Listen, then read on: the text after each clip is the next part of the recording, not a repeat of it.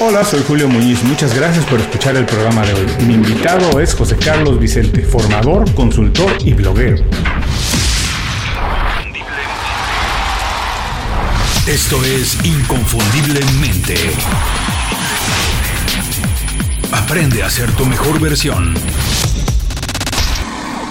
José Carlos, bienvenido inconfundiblemente. Muchísimas gracias por hacer tiempo, incluso en un sábado, para platicar con nosotros. Eh, bueno, más que nada gracias a ti, a ti por, por invitarme a, participar en tu podcast y, encantado de compartir contigo esta conversación. José Carlos, por favor, cuando te preguntan, porque ser consultor, bloguero, incluso por ahí ven todas tus redes sociales y en tu currículum eh, en LinkedIn que tienes como toma de decisiones también una de tus habilidades, pero cuando te preguntan a qué te dedicas, ¿Cómo puedes explicarlo de la manera más sencilla para que todo el mundo lo entienda? Bueno, es, a veces es complicado explicar estas cosas, pero, pero bueno, básicamente lo que suelo contar es que me dedico a, tratar de, ayudar a la gente, ¿no? De ayudarles a, a que entiendan un poco cómo toman ellos las decisiones, no cómo creen que las toman, sino cómo las toman realmente y tratar de que puedan aplicar eso a su vida diaria y a su vida profesional. Me imagino que trabajas con muchísimas personas. Esto me parece bien interesante y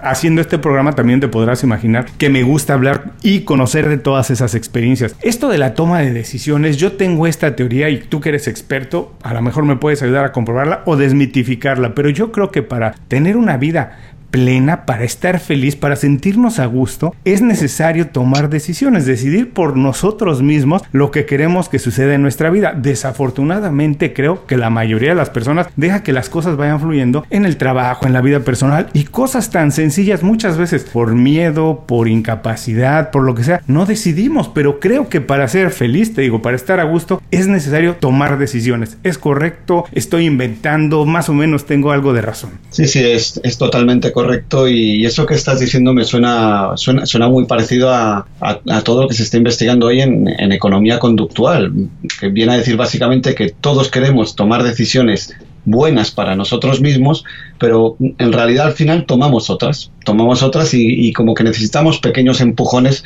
para llevarnos en la dirección correcta. Esto es lo de, lo de que todo llega el día 31 de diciembre y decimos todos, este año sí que voy a ir al gimnasio, sí que voy a eh, comer mejor, este año sí que voy a llamar más a mis amigos. ¿Y luego qué ocurre? Pues que ni vas al gimnasio aunque has pagado la cuota, sigues comiendo lo que comes, etcétera, ¿no? Entonces sí queremos tomar decisiones buenas para nosotros mismos, pero mm, bueno, luego mm, nos afectan una serie de, sesgos que, pues, que hacen que no, que no lleguemos a buen término. Esto también me suena mucho a esto que dices que llega el 31 de diciembre, el 1 de enero, las primeras semanas de enero, y como dices, queremos tomar en ese momento decisiones, pero también tengo la impresión, José Carlos, que la mayoría de las personas cree que la vida cambia o se forma dependiendo de grandes decisiones, ¿cierto? Como qué voy a estudiar, entrar a un trabajo no, iniciar un negocio no. Pero yo también tengo la sensación que la vida se hace, se forma todos los días con las pequeñas decisiones, porque levantarte 10 o 15 minutos antes para ir al gimnasio, decidir abandonar el azúcar, decidir dejar de ver televisión para leer un poco más un libro, son pequeñas decisiones que podemos hacer todos los días, pero que esas sí transforman la vida, ¿correcto o no? Sí, sí, es, es correcto. De hecho, son al final eh, eh, un cúmulo de pequeñas decisiones es mm. lo que te trae los grandes cambios, ¿no? Esto se puede ver muy claramente, no ya en, tu vida personal, sino también incluso en, la profesional, donde curiosamente es donde más pensamos que no, que no nos equivocamos. O sea, me suele llamar mucho la atención cuando hablas con gente que admite eh, que en la vida personal se equivoca, es decir, pues que eligió mal su pareja y acabó en divorcio. Eh, pues que eligió mal la casa en la que quería vivir porque se dio cuenta luego de que no le gustaba ese pueblo, ese barrio, esa misma casa, etcétera. Y sin embargo, eh, en lo profesional, a todo el mundo le cuesta admitir que se ha equivocado. Es aquello de, pero bueno, con mi experiencia y mis conocimientos, si yo digo esto es que es así. Pero si te estás equivocando siempre en lo más importante para ti que es tu vida, ¿cómo no te vas a estar equivocando en lo profesional?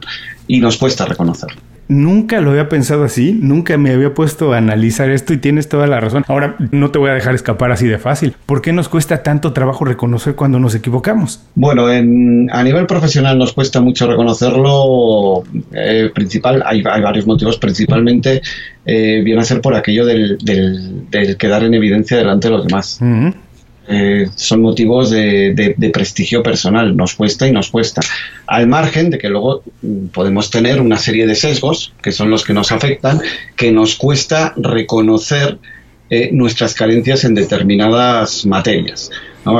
Podríamos hablar de, un sesgo cognitivo como es el, Dunning-Kruger, que lleva el nombre de los dos investigadores que, lo, que, lo, que, lo, que le dieron forma, que viene a decir que, las personas incompetentes no te entienden porque su propia incompetencia no les deja eh, darse cuenta de que no saben de tema. Esto como que dicen, el presidente no sabe que no sabe.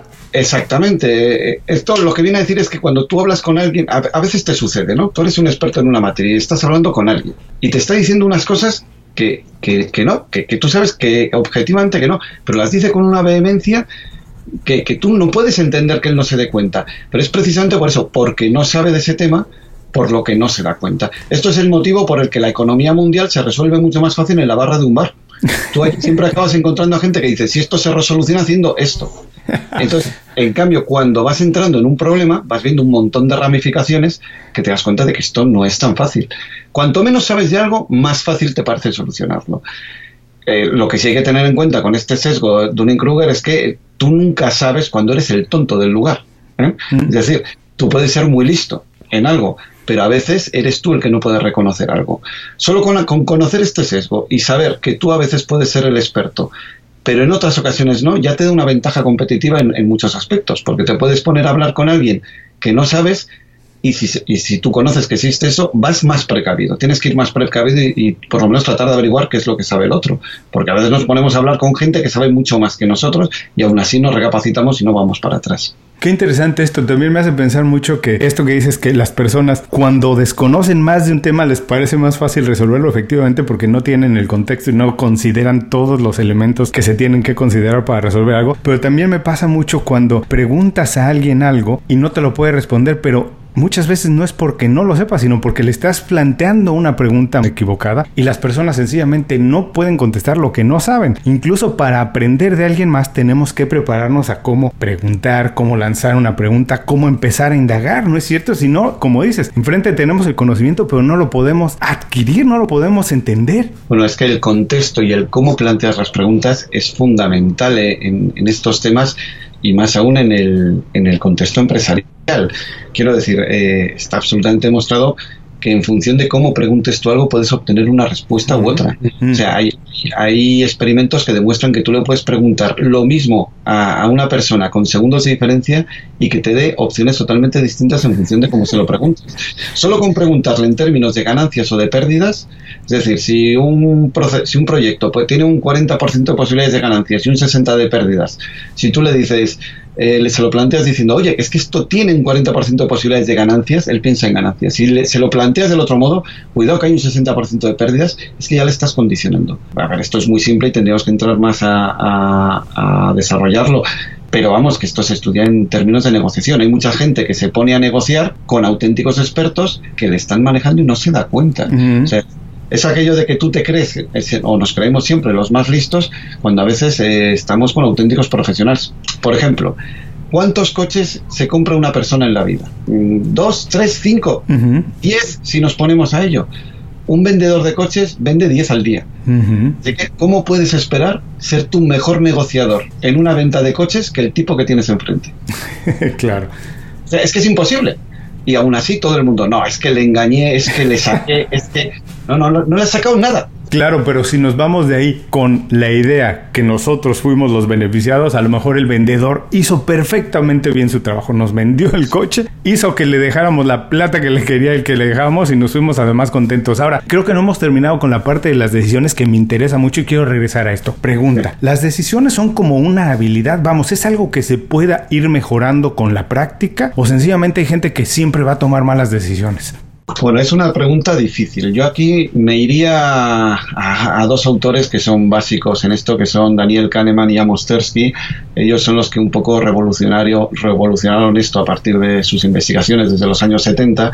Son los que descubrieron que nuestras decisiones las tomamos básicamente, en, bueno, sobre todo en base a una serie de heurísticas, que son unos atajos de nuestro cerebro, cerebro para tomar decisiones Y ellos lo que vienen a decir es que eh, entrenar esto no se puede entrenar. Digamos que lo tenemos en nuestro ADN. O sea, tú no puedes aprender realmente a tomar buenas decisiones.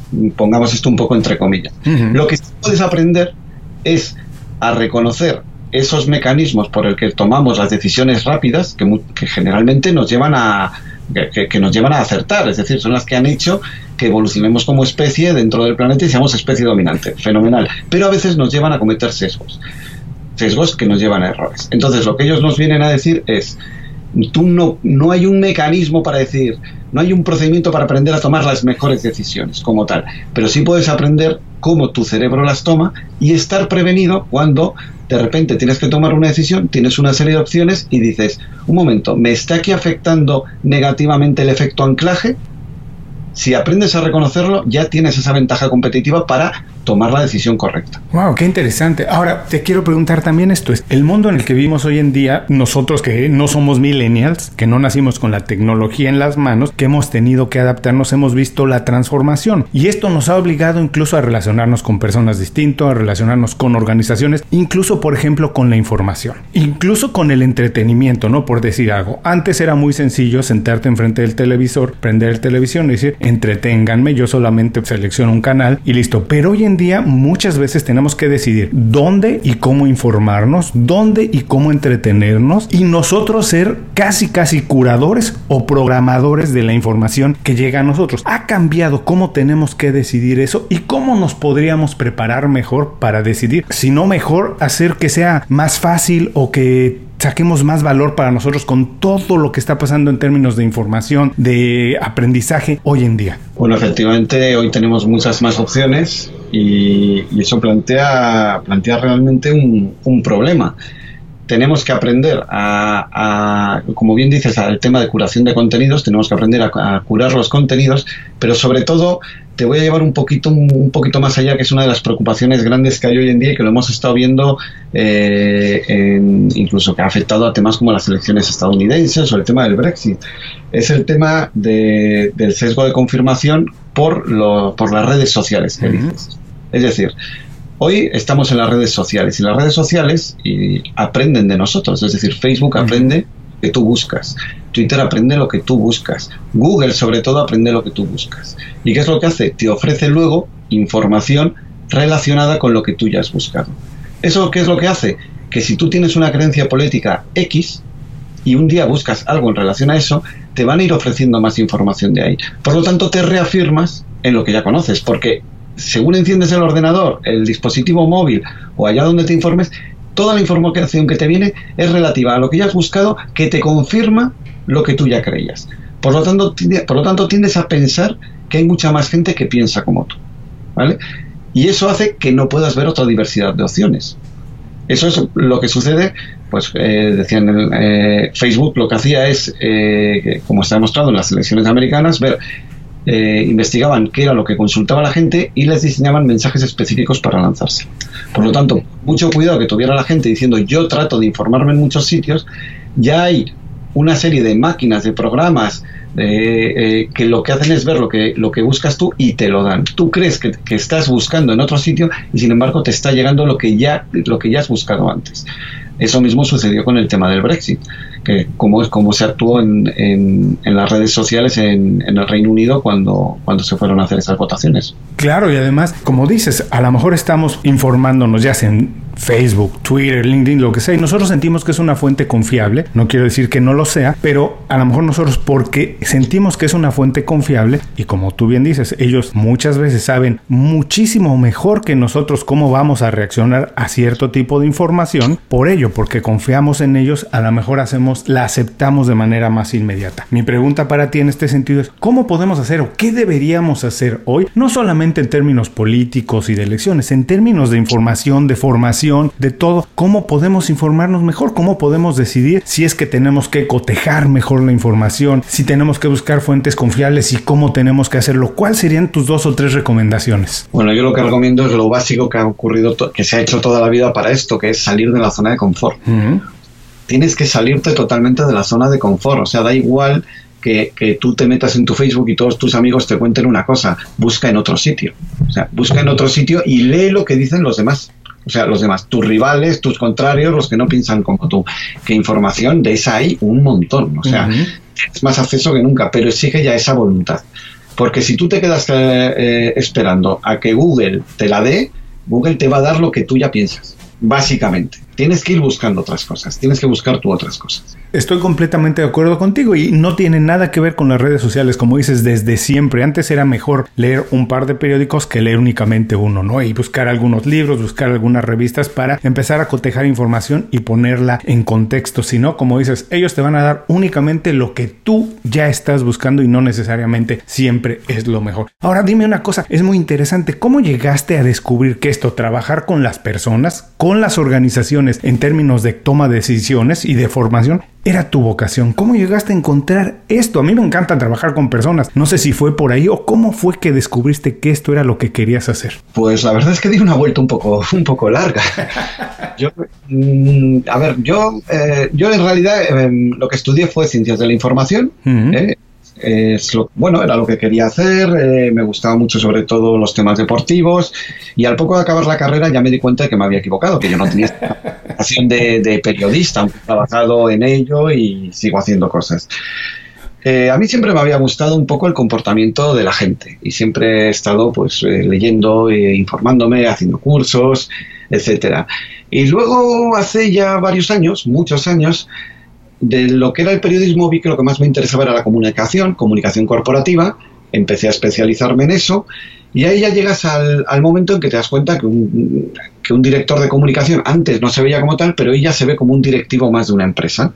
Comienzo a prepararme en ese sentido y, y acabas dándote cuenta de que una de las partes más importantes de un directivo es la toma de decisiones y que un director de comunicación como cualquier otro tiene que aprender esto. Ahí empiezo de nuevo a formarme y, bueno, realmente ya prácticamente lo de la comunicación lo tengo ahí, pero lo que más me gusta es esto y no paro de, pues, realizar cursos y de, y de, formarme en esta materia. Es decir, empecé de la comunicación y cuando quise ir mejorando, mejorando en comunicación, acabé encontrando esta materia que es la que realmente me ha interesado y en la que estoy ahora. Ahora me imagino que llegar con organizaciones, grandes compañías y venderles esta oportunidad de aprender a tomar mejores decisiones no debe ser fácil, como hemos platicado durante todo este tiempo. Ahora hay muchísimas más opciones para incluso informarse, aprender a tomar decisiones, pero desde tu punto de vista, ¿qué no están haciendo? En términos generales debe haber quien lo hace muy bien, pero en términos generales, profesionales u organizaciones, ¿qué no están haciendo que sería tal vez muy fácil dar los primeros pasos para empezar a hacerlo? Pues eh, yo diría que lo que no se está haciendo del todo es asumir eh, nuevos conocimientos que, existen mm. que pueden ayudar mucho a la gente. Eh, conocimientos que, están muy relacionados con el neuromarketing en este caso. ¿no? Eh, mira, por contarlo como una anécdota, alguien que he citado antes, Daniel Kahneman y, y Amos Tversky, en su momento publican un, publican un artículo, un artículo sobre toma de decisiones, que es el que revoluciona un poco todo esto, y más que llamar la atención, ellos eran psicólogos, pero más que llamar la atención en psicología, a quien llamó la atención es a grandes corporaciones estadounidenses, por ejemplo, brokers ¿no? de, la Bolsa de Nueva York, que, que, digamos, Daniel lo explicaba diciendo eh, que ellos se preguntaban, un momento, o sea, que yo cada año ficho a los mejores talentos que salen de Princeton, eh, licenciados en matemáticas, en estadística, etcétera, para que me estén comprando y vendiendo acciones, y ahora me viene usted a decir que en realidad esta gente toma las decisiones de otro modo, pero esto cómo es. Eh, venga y explíqueme. O sea, ¿qué es esto de que toman las decisiones emocionalmente? Si yo les ficho porque son muy racionales. Bueno, pues eso es lo que yo creo que, puede faltar hoy todavía, ¿no? Que, atendemos mucho, eh, nos fiamos mucho de ciencias, que evidentemente son exactas, pero como la matemática, la matemática funciona, pero es muchas veces no tomas las decisiones racionales. Es, bueno, muchas veces no, prácticamente nunca, las tomas emocionales. Y eso hay que conocerlo. Porque si tú crees que eh, alguien, alguien, está tomando la, la, decisión absolutamente racional en tu negocio, te puedes sorprender de todas las cosas que le están afectando en esa toma de decisiones. Y ahora, para personas que tienen a lo mejor, porque mucho de nuestra audiencia son pequeños empresarios, autónomos, freelance y profesionales independientes, además de eh, eh, ejecutivos de compañías, pero para todos ellos que a lo mejor tienen un pequeño staff o que están pensando en contratar una o dos personas que necesitan incorporar a su compañía staff, ¿cómo les recomiendas que hagan esto? ¿Qué deberían estar buscando en los profesionales que necesitan incorporar a su equipo? Bueno, sin, ninguna duda hoy lo que se está buscando es gente con inteligencia emocional. Mm. Eh, está muy bien, necesitas tener la preparación académica adecuada, pero hoy en día hace falta eso, gente que tenga inteligencia emocional. ¿Y por ahí que, a qué me refiero? Pues que gente que sepa interactuar y que sepa reconocer estos síntomas en otras personas, que sepas cuándo hay que hacer una oferta y cuándo no, que sepas incluso a qué hora de la mañana hay que hacer una, llamada a alguien y cuándo no. Mm. Este tipo de, de detalles es que son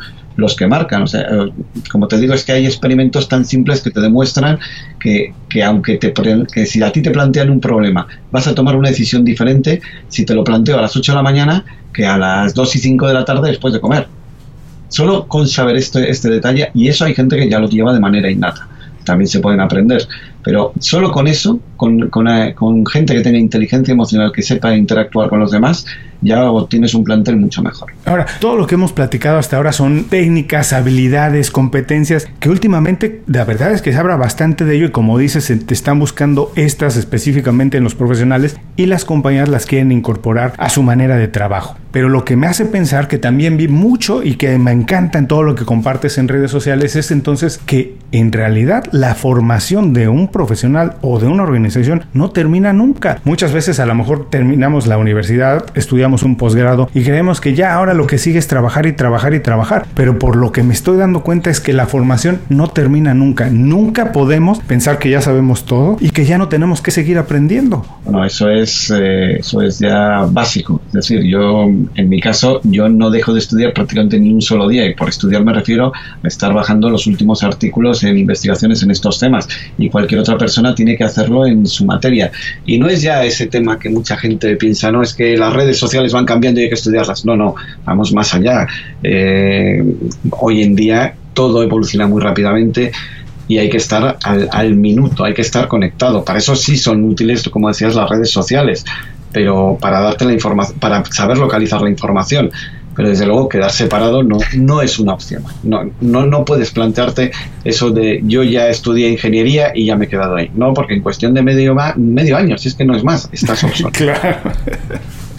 Ahora me imagino, dices que sigues aprendiendo, además das cursos, escribes en el blog, eh, me imagino que debe ser, por como comentas, que debes ser una persona de hábitos muy establecidos. Si es así, ¿cuál es el hábito personal que consideras que te ha ayudado a conseguir más objetivos y que te ayuda a seguir creciendo? Bueno, en principio ese que, ya he comentado antes, que, que no paro que, sigo buscando, que sigo buscando y que sigo buscando.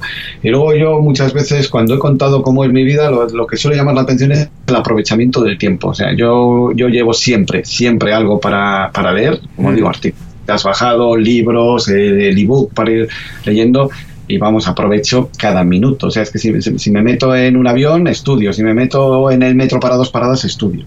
Es decir, estoy siempre, cuando digo estudio, estoy leyendo ese tipo de cosas, ese tipo de artículos que a mí me, me suponen una formación. ¿no? Hay que aprovechar, hay que aprovechar todos los, todos los momentos posibles para, para hacerlo, sin descuidar, evidentemente, otras facetas de la vida, que, el ocio es importante también. Pero hay que tener muy claro tu objetivo y hay que estar constantemente eh, trabajando para mejorar en él.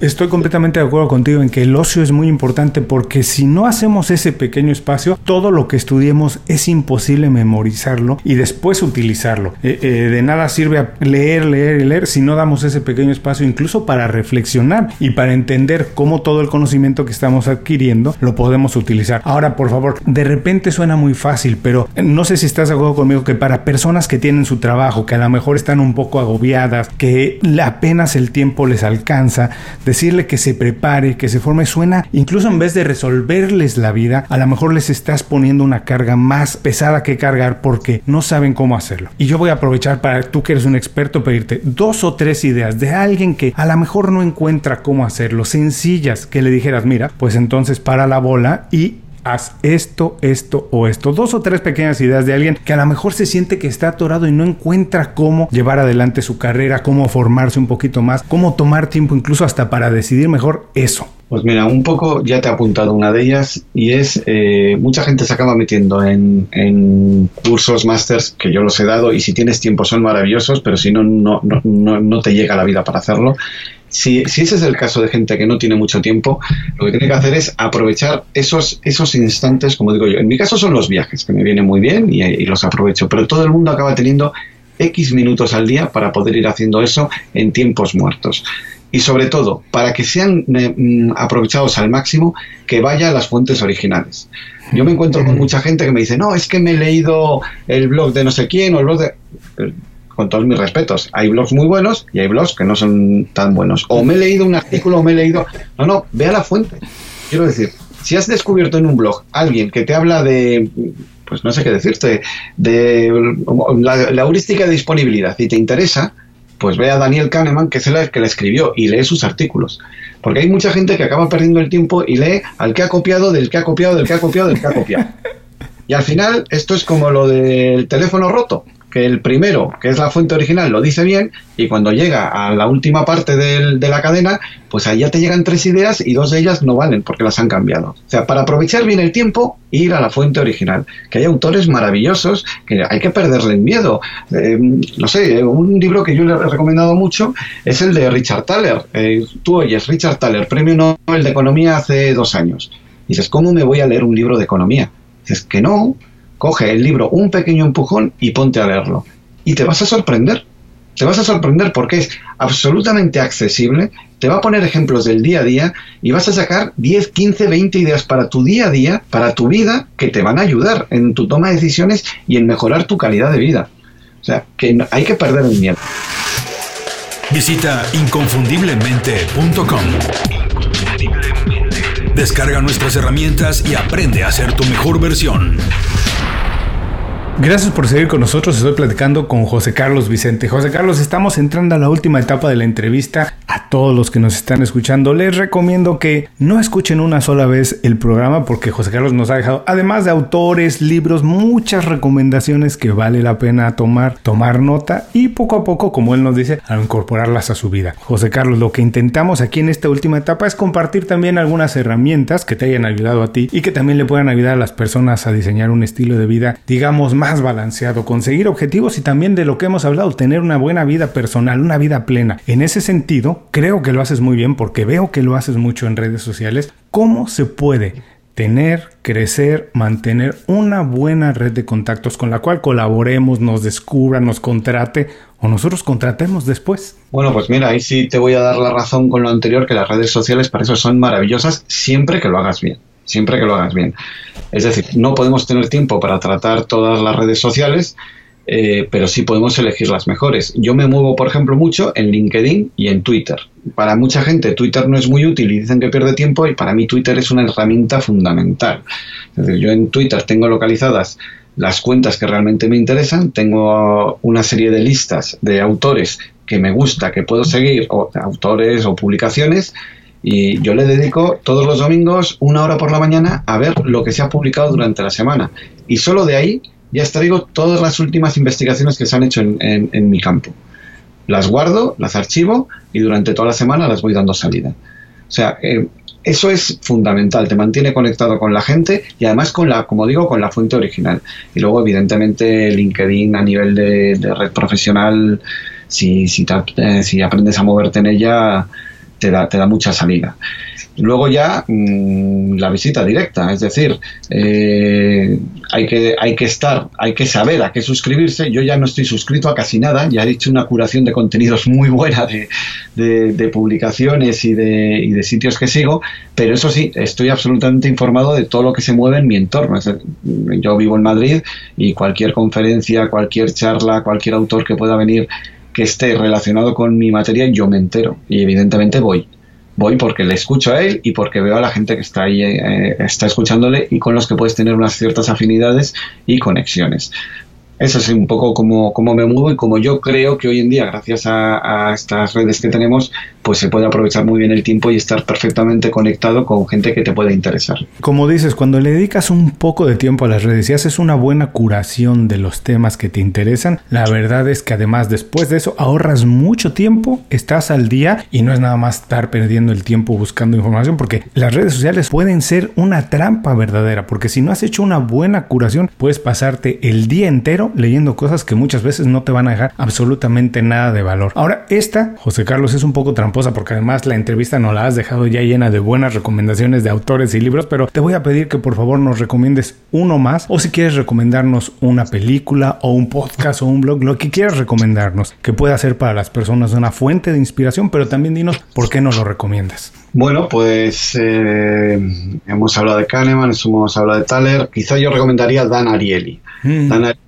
es otro autor mm, fantástico que cuando te pueden te dicen no que habla de toma de decisiones a mí todos mis amigos me miran mal y luego en cambio empiezo a, leer pasajes o les doy o les leo algún ejemplo de los que pone él o, le sigo en Twitter que, que pone cosas muy interesantes y te das cuenta de que es que es perfectamente accesible y cada cosa que da es que te puede ayudar. Así que yo quizá recomendaría a Dan Ariely, tanto en Twitter como en cualquiera de sus libros y, y eso, vamos, yo seguro que a mucha gente le resulta muy útil. Les recuerdo que esto estará en las notas del programa para quien esté ahora haciendo ejercicio o esté manejando y no pueda tomar notas. No se preocupen, los tenemos cubiertos. Regresen después a las notas del programa y van a reencontrar la liga directa a las recomendaciones de José Carlos. José Carlos, por último, por favor, danos un buen consejo para que las personas se queden con él el resto del día y dinos cómo podemos saber más de tu trabajo y ponernos en contacto contigo. Bueno, pues como consejo, primero, bueno, he comentado antes que no hay que tener miedo, no hay que tener miedo, hay que, hay que lanzarse a aprender todo este tipo de, de, detalles sobre la toma de decisiones que te pueden ayudar, que puede sonar, sobre todo cuando te dicen decisiones económicas financieras, pues mm, suena, pues todo lo que suena a finanzas, cuando no eres un experto te, te puede llevar al rechazo, pero que las cosas son más simples de lo que parecen. Eh, hay una buena frase que dice que, tomamos las decisiones simples del mismo modo en que tomamos las, las complejas. Es decir, si tú analizas y entiendes cómo has tomado una decisión muy simple, ese mismo mecanismo es el que te ha llevado a una compleja. Solo con eso ya vas a mejorar. Es decir, que, pierdan el miedo, que, investiguen, pueden leer mi blog, pero pueden leer de, evidentemente a todos estos autores que les he dicho y ahí van a encontrar un montón, un montón de experimentos que les van a hacer mirarse dentro de sí mismos, reconocerse actitudes que tienen ¿eh? y aprender a, ir cambiando, a ir mejorando.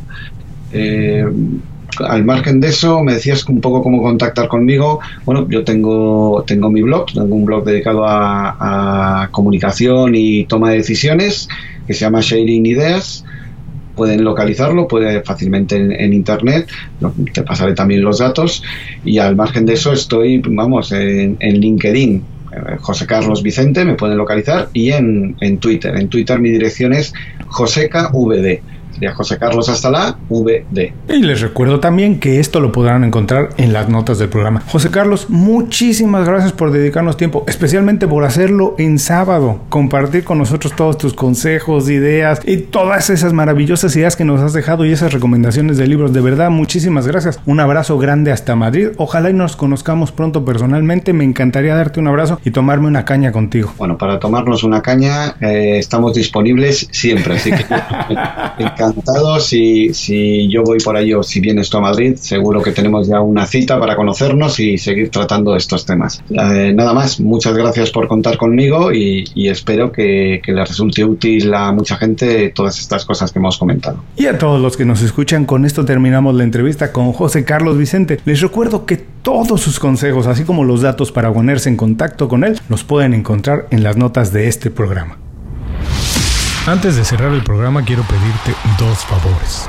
Primero, si algo te pareció interesante o motivador y conoces a alguien que se pueda beneficiar con esa información, comparte el programa con ellos. Eso nos ayuda a todos. A ti por fortalecer tu red de contactos, a ellos por recibir información útil y a mí porque más personas conocen inconfundiblemente. Segundo, suscribiéndote a nuestro boletín para recibir de manera gratuita información, recursos, consejos e inspiración para impulsar tu desarrollo profesional o crecer tu negocio. Recuerda que lo que importa no es tener un trabajo o un negocio que te dé para vivir, sino un estilo de vida donde crezca lo mejor de ti.